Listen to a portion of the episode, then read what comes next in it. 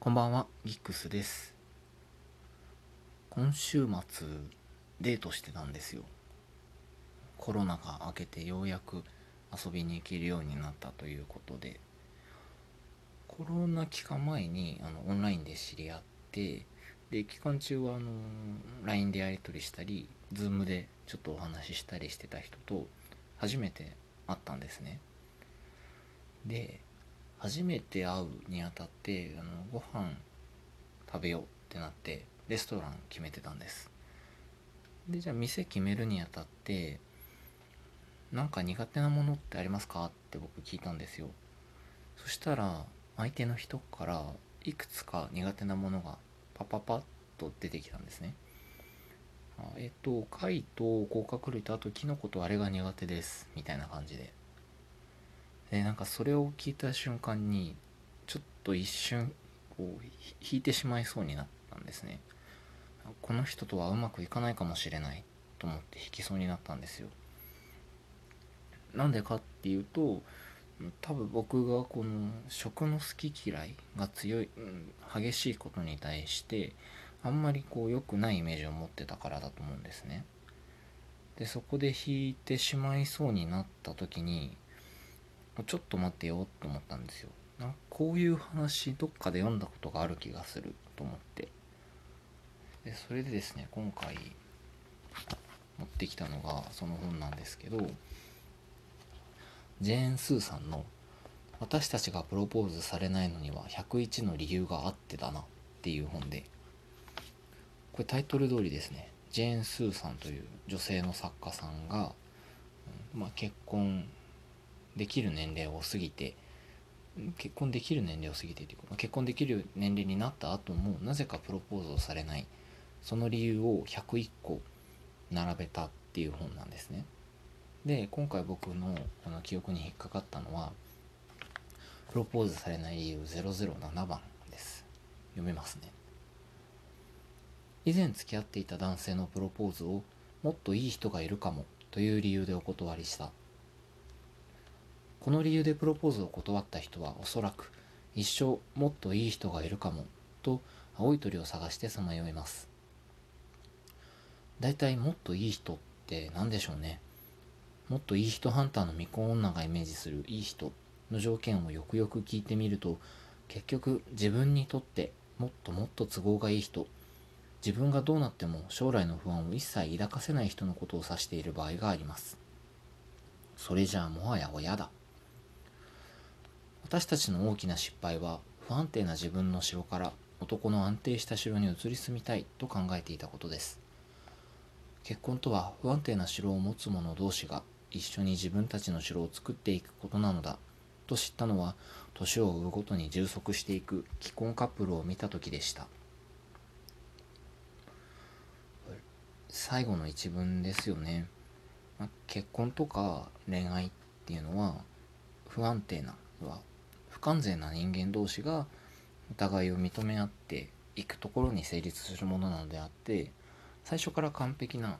人間同士が出会って成立するものではないわけですよ。そのはずなのに僕の態度って相手に完璧を求めてるじゃないですか。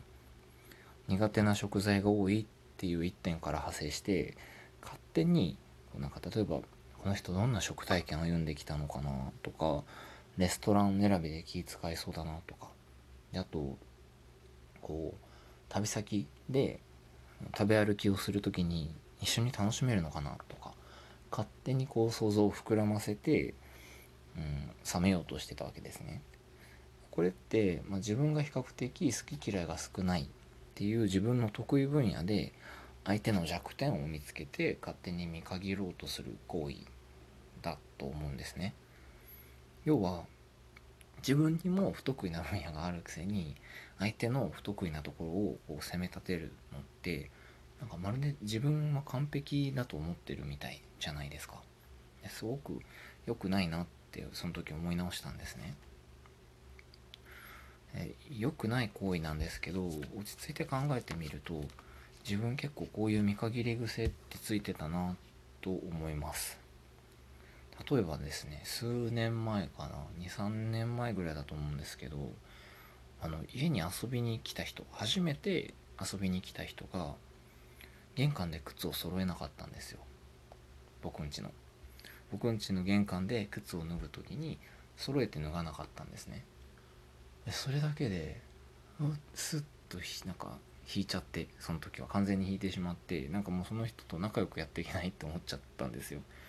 仲良くっていうかその人とは付き合えないって思っちゃったんですね。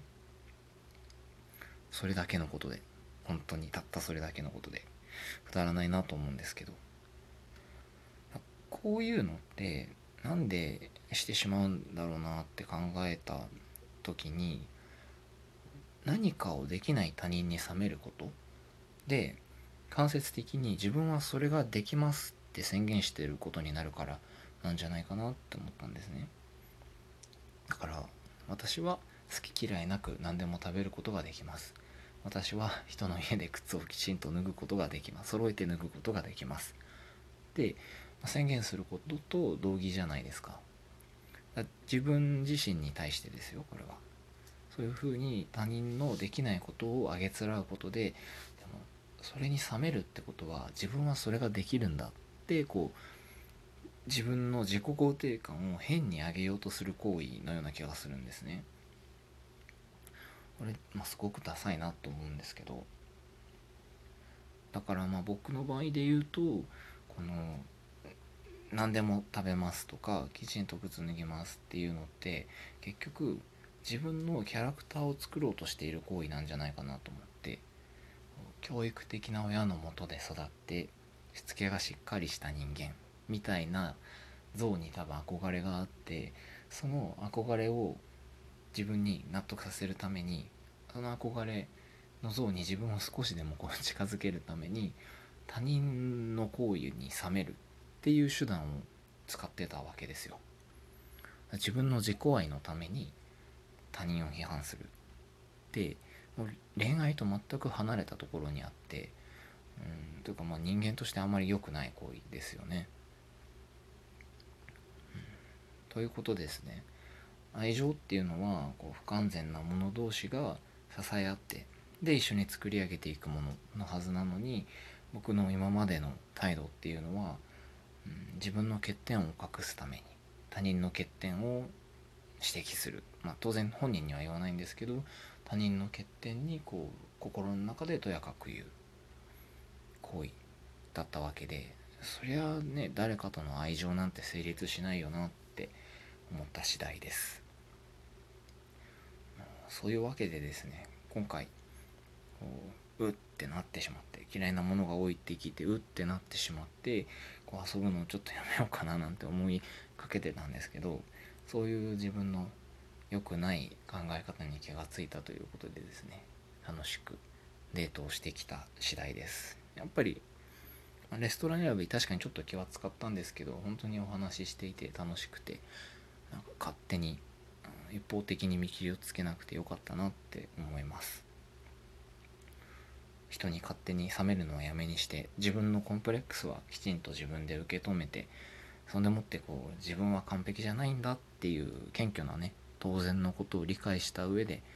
あの少しずつ他人のことを愛していければなというふうに思っております。